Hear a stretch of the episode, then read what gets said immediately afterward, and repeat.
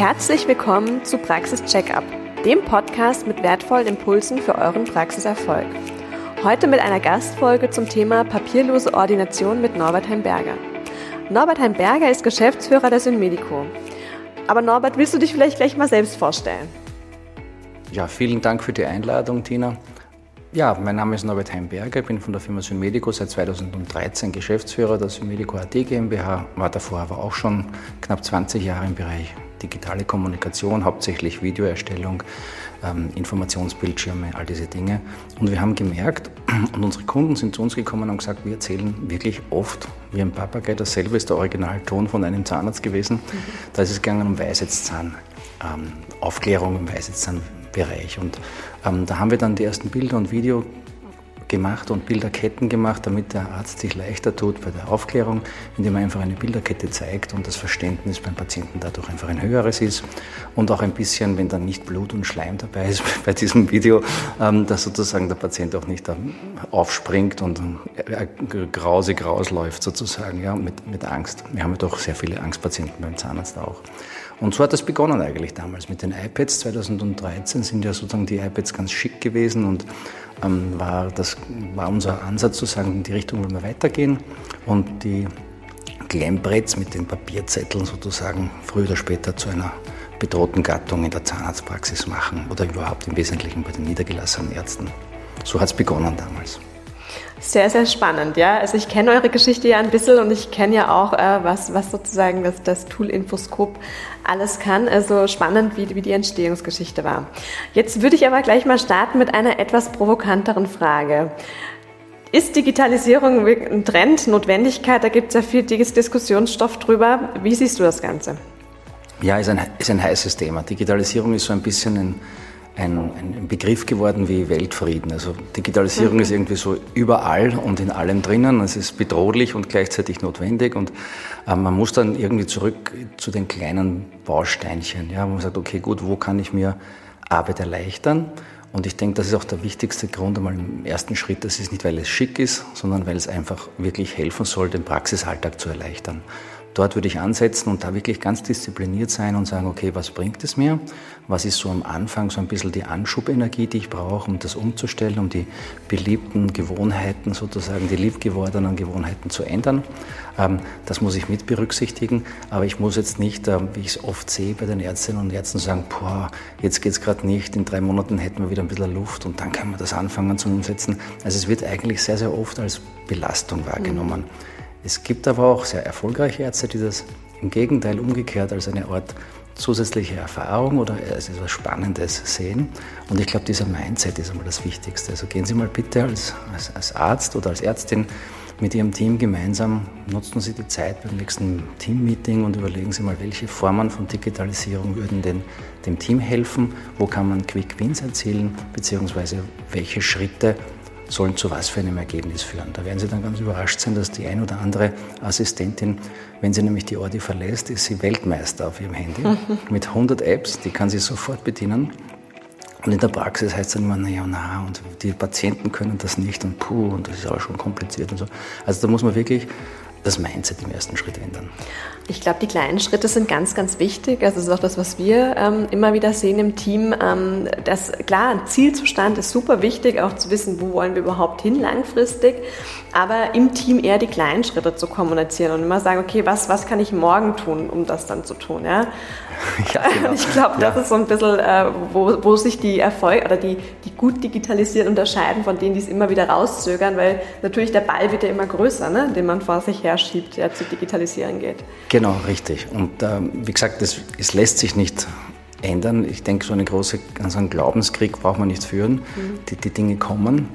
Und ähm, ob das jetzt von, von den Stakeholdern, sage ich mal, die österreichische Gesundheitskasse kommt oder von irgendwelchen anderen Bereichen, wo man reporten und dokumentieren muss, das wird einfach mehr und da braucht es einfach einen digitalen Assistenten sozusagen in der Ordi, der das in irgendeiner Form auch ähm, entsprechend erleichtert, den Ablauf. Und, und, und, die Möglichkeiten sind ja da.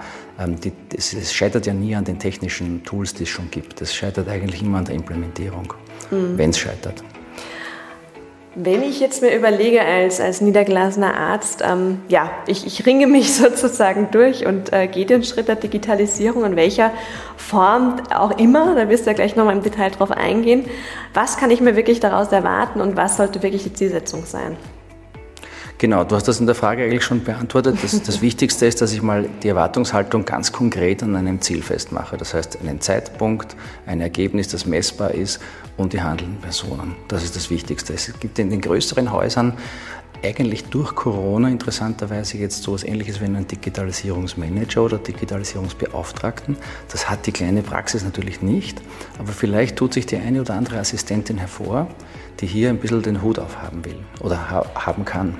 Ähm, das muss man vielleicht auch entsprechend renummerieren mit einem, mit einem kleinen Aufpreis sozusagen, diese Verantwortung, weil sonst ist das Mädel dann eigentlich, habe ich nur mehr Arbeit, ich muss mich fortbilden, zahlen darf man den Kurs auch noch selber und mehr kriegen tue ich deswegen nicht. Also warum sollte das eine Assistentin machen? Also man muss sich das ein bisschen auch aus der Sicht der Assistentinnen äh, vergegenwärtigen. Hier geht es schon darum zu sagen, wenn sie mehr Kompetenz hat, dann muss das auch irgendwie entsprechend nicht nur monetär, sondern eigentlich auch vom, vom Stellenwert oder vom, vom, vom, Respekt her gegenüber dem, dem, dem Mitarbeiter dargestellt sein, sage ich mal. Ja, also von daher das Erste und Wichtigste ist mal, welches Ziel, welche Person und bis wann. Und dann gibt es halt verschiedene Tools, wo man sagt, gehen wir mal vom Leichten zum Schwereren, mhm. fangen wir mit einem Quick Win an. Ähm, und da gibt es in den Ordinationen normalerweise viele Themen, wo es irgendwo nicht der Hut brennt, aber wo es zumindest einen Handlungsbedarf gibt. Sei Kannst du ein paar nennen? Mhm. Ja, also sei es jetzt mal zum Beispiel, dass ich die Anamnese nicht mehr abtippen will. Ja, weil, oder dass es hier aufgrund auch von der DSGVO immer wieder Themen gibt bei der Anamnese.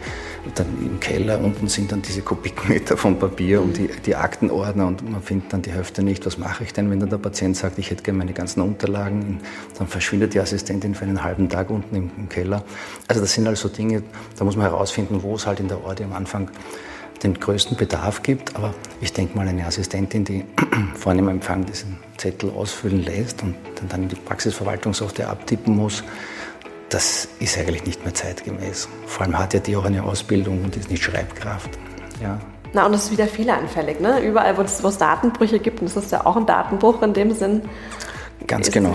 Es ist ein Qualitätsthema, es ist ein zeitliches Thema und es ist auch ein, ein Thema, wo ich sage, bevor, das müssen sich die Ärztinnen und Ärzte auch ähm, bitte vergegenwärtigen, ich meine, bevor ich als Arzt den Patienten bei mir am Stuhl sitzen habe oder in meinem Zimmer habe, gab es fünf oder sechs Kontakte mit der Ordination schon im Vorfeld. Ob das über die Webseite war, über das Telefon, vor Ort bei der entsprechenden Anamnese und all diese Dinge kann der Patient ja medizinisch kann das nicht beurteilen in den fast allen Fällen. Er kann eigentlich nur beurteilen, wie gut oder wie schlecht die Ordination organisiert ist und daran auf die medizinische Kompetenz des Arztes schließen.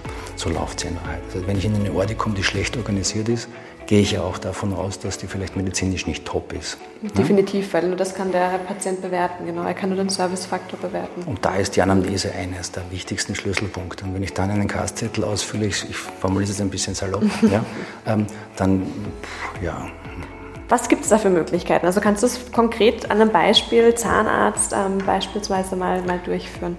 Ja, also wir müssen, wir merken immer mehr, dass der Trend in eine hybride Kommunikation geht. Mhm. Das heißt, wir haben auf der einen Seite die Website oder verschiedene Servicedienstleistungen wie einen Online-Terminkalender. Ähm, man muss unterscheiden dann als Arzt zwischen einem Neupatienten und einem Bestandspatienten. Bei einem Bestandspatienten gibt es schon eine Bindung das heißt, da ist die No-Show-Rate, dass der Patient sich den Termin ausmacht, aber dann doch nicht kommt, schon viel geringer. Bei einem Schmerzpatienten, der noch nie bei mir war, sag mal, ist die Chance 50-50, dass er wirklich auftaucht. Ja, und dann habe ich meinen Terminkalender irgendwie blockiert. Auch ärgerlich. Ne? Definitiv. Das heißt, ich muss mir überlegen, ob ich nicht im Anschluss an diese Online-Terminvereinbarung auch gleich ein entsprechendes Bestätigungsmail verschicke und dort ist schon der Link für die Gesundheitsfragebogen. Und dann, wenn der Patient diesen Fragebogen ausfüllt, dann ist die Wahrscheinlichkeit schon viel, viel höher, dass er kommt, weil er ja seine, insgesamt auch seine Fragen hier schon ausfüllt und seinen Gesundheitsstatus schon mehr bekannt gibt. Außerdem habe ich den Vorteil, dass ich mich ja auch schon im Vorfeld vorbereiten kann auf den Patienten. Ich kann ja schon sehr, sehr viel wissen und ist die Frage, ähm, das Wort Anamnese ist für mich auch so ein bisschen ein, ein, ein tricky Word, weil an sich steckt in dem Patienten Check-in, so würden mhm. wir das nennen bei uns in unserer Sprache, viel, viel mehr drinnen wie der Gesundheitsfragebogen. Es sind die Stammdaten, es sind die Gesundheitsfragen, es sind eventuell auch meine Behandlungswünsche, weil warum soll ich nicht fragen, sind Sie mit Ihrer Zahnfarbe zufrieden, wenn ich Bleaching anbiete? Also ich kann durchaus auch drei, vier Behandlungswünsche abfragen. Und dann kommen ja auch noch die ganzen DSGVO-Einwilligungsbestimmungen dazu, die ich auch gleich mit ausfülle. Also es ist hier eigentlich ein Patienten-Check-in. Mhm. Und das ist nichts Ungewöhnliches für Menschen, weil die ja an sich nicht nur Patienten sind, sondern auch Konsumenten. Und dann natürlich auf ein, Hotel oder ein, ein, ein Ticket irgendwo beim Flieger, das sind ja alles, oder Airbnb, die Menschen sind ja gewöhnt, dass sie online Dinge bestellen.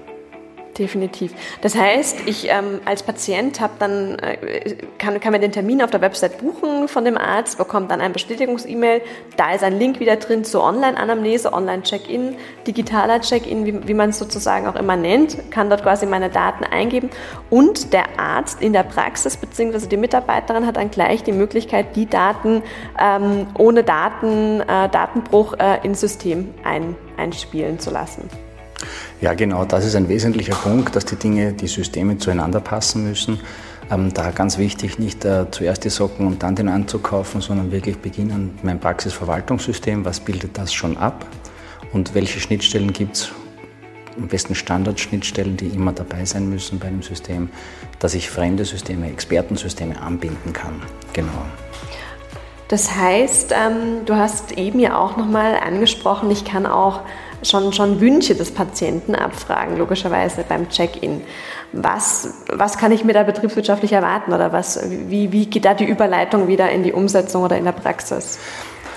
Man kann mit digitalen Systemen als Assistenzsysteme hier einen gewissen Workflow oder einen Arbeitsablauf schon sagen wir links und rechts ein bisschen wie mit, mit, mit, mit Seitenplanken sozusagen ein, ein, einplanen.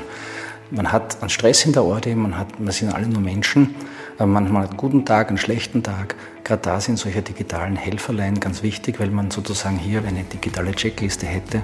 Und ein Aufklärungsbogen ist auch nichts anderes, ein digitaler Aufklärungsbogen mit Bildern, mit Videos.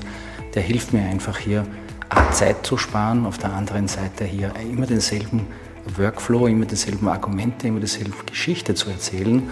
Ähm, ich kann nichts vergessen und ich muss es auch nicht überdehnen. Weil oft ist ja doch so in den Aufklärungsgesprächen zum Beispiel, dass man entweder sich verplappert und zu viel Zeit investiert oder dass man wesentliche Teile weglässt. Mhm. Da sind wir ja alle keine Roboter.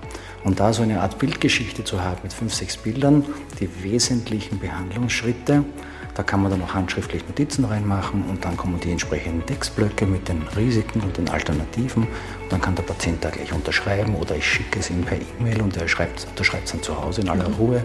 Das sind nur so ein, so ein Beispiel. Und eines ist ja klar, wir haben mittlerweile in Österreich, da ist Österreich ja keine Ausnahme, in der gesamten OECD eigentlich, einen Grad von knapp 20 Prozent der Menschen sind nicht vertragstauglich, weil sie nicht entsprechend sinnerfassend lesen können. Das hat jetzt gar nichts mit unserer Muttersprache zu tun, weil das käme dann noch dazu. Ähm, Dass also, ich verschiedene Sprachen genauso anwenden könnte natürlich. Ne? Genau, und mhm. ein Bild sagt mehr wie tausend Worte, das ist eine alte Weisheit. Mhm. Wenn ich also mit ein paar Bildern hier ähm, agiere, die kann ich mir natürlich auch selber irgendwo schießen oder von meinen bestehenden Arbeiten hernehmen. Ich würde auf jeden Fall empfehlen, hier digitale Hilfsmittel einzusetzen für die Aufklärung, weil das spart einfach Zeit. Jetzt mit fünf, sechs Bildern alles gesagt.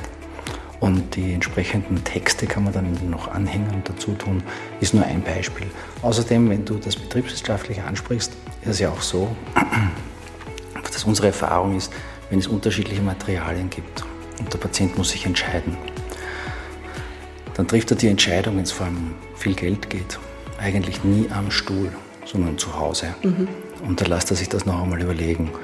Und wir, wir, merken gerade jetzt in Zeiten von Inflation und von, dass der Geldbeutel ja nicht breiter wird und größer wird, merken wir ganz stark, dass ähm, der eigentliche Konkurrent des Zahnarztes ist nicht der Kollege 300 Meter weiter an der nächsten Häuserecke, sondern das Ikea-Sofa oder der dreitägige Thermenurlaub. Das sind eigentlich die Themen. Und der Arzt muss sich die Frage stellen, wie schafft er es, dass der Patient die Notwendigkeit der Behandlung nicht nur versteht, sondern sich auch für die bessere, hochwertigere Versorgung entscheidet. Und das kann ich natürlich, indem ich einen gut vorbereiteten Gesprächsleitfaden mit Bildern habe, wo der Patient auch visualisiert bekommt, wo der Unterschied ist. Das schaffe ich so viel leichter. Mhm.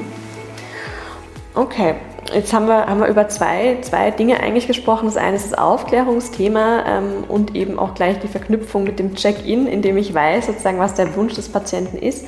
Das andere ist der Check-in an sich. Hast du andere Beispiele ähm, für unsere Zuhörer mit konkreten Quick-Wins für die Digitalisierung in der Praxis? Also wenn ich mir das Abtippen schon spare aufgrund von dem Check-in und ich danach auch der Arzt oder die Ärztin sofort in Echtzeit die Anamnesedaten am Tisch hat, ähm, dann habe ich da schon mal einen riesigen, Definitiv, eigentlich organisatorischen ja. Gewinn. Das nächste, und das ist nicht zu unterschätzen, wird es immer wichtiger in den Jahren. Wer es jetzt noch nicht gemerkt hat, ist wirklich auf der Insel der Glücklichen sozusagen, aber ansonsten haben eigentlich alle einen Fachkräftemangel.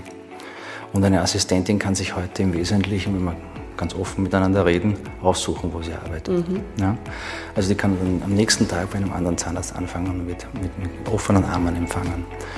Und wenn ich dann Abläufe habe, die eigentlich nicht mehr zeitgemäß sind, wenn ich Arbeiten erledigen muss als Assistentin, wo ich das Gefühl habe, das ist eigentlich eine Hilfsarbeit, nämlich telefonieren wie ein Irre am Montagvormittag und zwischen meiner Mundhygiene dauernd vor zum Telefon laufen und so, das sind alles Dinge, die sind oft wenn jemand krank ist, Urlaub oder so, ist das nicht zu vermeiden. Bei Ausnahme. Aber es sollte die Ausnahme sein, weil sonst wird der Mitarbeiter früher oder später innerlich kündigen. Mhm. Ja? Das heißt, ich muss, um ein gutes Team beisammen zu haben, auch die Arbeitsweise und das, Arbeits das Arbeitsumfeld angenehm gestalten für meine Mädels. Und das heißt, du, du sagst sozusagen damit, dass ähm, die digitalisierten Prozesse, dadurch, dass sie standardisiert sind, dass es auch Spaß macht zu digitalisieren, was weiterzuentwickeln, dass ein Erfolgsfaktor eben auch für die Mitarbeitersuche oder für die, für die Mitarbeiterbindung ist. Unbedingt, genau. Also wenn ich mir als Ärztin oder als Arzt bei meiner Praxiseröffnung, weil du das vorher angesprochen mhm. hast, für Praxisgründer auch ganz wichtig, ähm, wenn ich mich dazu entscheide, hier einen Aufwand zu treiben, dann will ich das auch unbedingt in die, in die, in die Inserate oder was hineinnehmen. Ja? Also mhm. sollte die Assistentin wissen, dass sie hier zu jemandem kommt, der innovative Arbeitsabläufe haben will, mit mehr Eigenverantwortung dann auch für die Assistentinnen. Ja, ich glaube, dass ähm, wir hatten ähm, letzte Woche einen, einen Podcast gedreht mit meiner jungen Kollegin, der Christina Adamovic, eben zum Thema junge Generation. Wie kann man sie sozusagen äh, in die Praxis bewegen? Wie kann man sie halten? Da war ein großer Part eben auch Eigenverantwortung, Weiterentwicklung, Wertschätzung. Und vielleicht nur kurz, weil du es angesprochen hast, innere Kündigung. Ich habe gerade mal rausgesucht, ähm, es gibt eben eine aktuelle Studie, 71 Prozent der Arbeitnehmer machen nur Dienst nach Vorschrift. Ja, das, und 14 Prozent haben bereits innerlich gekündigt. Also es sind schon Zahlen, die alarmierend sind die natürlich jetzt nicht auf die Ordi bezogen sind, sondern ähm, generell auf den Arbeitsmarkt. Aber ich glaube, wir können hier auch noch ganz, ganz viel tun, eben mit, mit den internen Prozessen, um, um da ein, ja, selbst was für zu, tun zu können, eben um die Mitarbeiter halten und anziehen zu können. Ich glaube, Mitarbeiter ist vielleicht noch als letzter Punkt ein guter, gutes Stichwort nochmal. Ähm, Ausbildung versus Tätigkeit. Du bist eben schon darauf angesprungen, eben dieses Abtippen oder so. Das sind ja letztendlich Hilfstätigkeiten, die nichts jetzt mit der Ausbildung an sich zu tun haben. Ja, also ganz, ganz wichtig. Ich meine, im Tagesablauf ist man natürlich dann geneigt, als Ärztin oder als Arzt, zu sagen, ich mache meinen Job und die Mädels, die bringen ja eigentlich kaum Umsatz. Ne? Mhm. Ähm, wenn man Digitalisierung dazu verwendet, um auch Reportings anzubieten, zu sagen, lasst uns mal einfach legen wir die Karten am Tisch, was haben wir da, mehr Transparenz in den Betrieb reinbringen, dass man aus den Mitarbeitern sozusagen kleine Einheiten, die auch unternehmerisch denken macht. Dann kann man einmal im Monat auswerten, zum Beispiel bei einer digitalen Anamnese kann ich auswerten, wie viele meiner Patienten hatten tatsächlich einen Behandlungswunsch. Mhm. Und wer war das? Das kann ich natürlich bei Papier alles nicht. Logisch. Ich kann ja. am Ende des Jahres sagen, es haben 50 Prozent meiner Patienten einen Behandlungswunsch geäußert. Und jetzt vorne am Empfang, Lisa und Susi, wie viele von denen wurden auch tatsächlich dann mit dem Video informiert über ihren Behandlungswunsch? Und was habt ihr daraus geschafft? Mhm. Umgekehrt kann ich sagen, wie viele bei einem digitalen Workflow, wie viele meiner HKPs, also Heilkostenpläne, wurden angenommen und bei welchen Behandlungs bei welcher Behandlungsart hat das gut geklappt, dann scheint dort die Aufklärung sehr gut zu klappen und wo ist der Rücklauf nicht ganz so hoch. Mhm. Also ich kann wirklich meine Prozesse mach, äh, messbar machen und kann sie auch ins Praxiscontrolling einfließen lassen. Ganz genau. Und da reicht es ja dann, wenn man sich einmal im Jahr oder zweimal im Jahr mit meinem jeweiligen Partner zusammensetzt, mhm. weil selber hat man dann meistens nicht so die Lust nach einem langen Arbeitstag, dass man da jetzt herum analysiert. Es ist wahrscheinlich leichter, sich einmal oder alle, alle halben Jahr mal zusammenzusetzen und sagen, was haben wir geschafft? Oder mhm. vielleicht mit der Quartalsabrechnung, mit der Krankenkasse, wie auch immer, wie man das Reporting sozusagen regelmäßig macht. Aber daraus kann man dann auch wirklich Teamziele ableiten. Mhm. Was wäre, wenn man sagt, ähm, ab der 15. Mundhygiene, die ersten 15 brauchen wir, weil der Stuhl muss bezahlt werden, das Zimmer muss gezahlt sein und so weiter. Aber ab der 16. Mundhygiene ist das Team in irgendeiner Form da beteiligt. Ähm, Gibt es äh, auch die entsprechenden Boni oder so. Also man muss ja, glaube ich, die Digitalisierung ist eine Möglichkeit, Dinge sozusagen wirklich neutral zu messen auf der einen Seite und auf der anderen Seite Defizite dann aber auch auf den Tisch zu legen ja. und zu sagen, wie ändern, verbessern wir das. Das ist ein ganz neues Spiel sozusagen. Und da ist dann die Frage, zwangsläufig, früher oder später, was hat denn mein Team davon, wenn sie hier Verantwortung übernehmen mhm. und wenn sie hier auch gleichzeitig ähm, eine Umsatzrelevanz reinbringen. Ich gebe dir ein Beispiel beim Bleaching. So ein Bleaching bei 400 Euro, wenn ich da 50 oder 100 Euro davon in eine Art Teamkasse und davon macht man dann Fortbildung oder eine Reise mal als, als Team gemeinsam. Das sind alles Möglichkeiten und die sollte man zumindest mal gedacht haben. Definitiv, ja. Und ähm, du hast eben auch schon auf, auf die betriebswirtschaftliche Seite eingespielt. Und ich glaube, eben das, das Schöne ist daran, wir können jetzt sozusagen die, die wirtschaftlichen Zahlen und Prozesszahlen anreichern und damit dann eben auch neue Zielzustände gestalten. Ja? Also ich glaube, das ist ein ganz, ganz toller Schritt und ähm, ja, freue freu mich auf jeden Fall drauf, dass es in Zukunft davon mehr geben wird.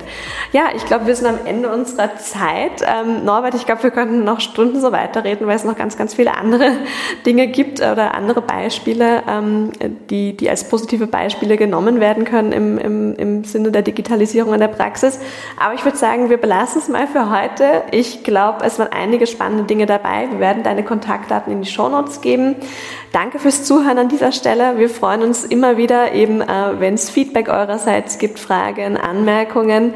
Ansonsten hoffen wir wie immer, dass unsere Tipps, unsere Anmerkungen, ja, unser, unsere Diskussion interessant war, dass es die richtige Diskussion eben war, die euch eben auch zurzeit interessiert. Ansonsten bleibt uns nur noch zu sagen, dass wir uns auf die nächste Folge freuen. Danke, Norbert. Ich sag danke. Tschüss.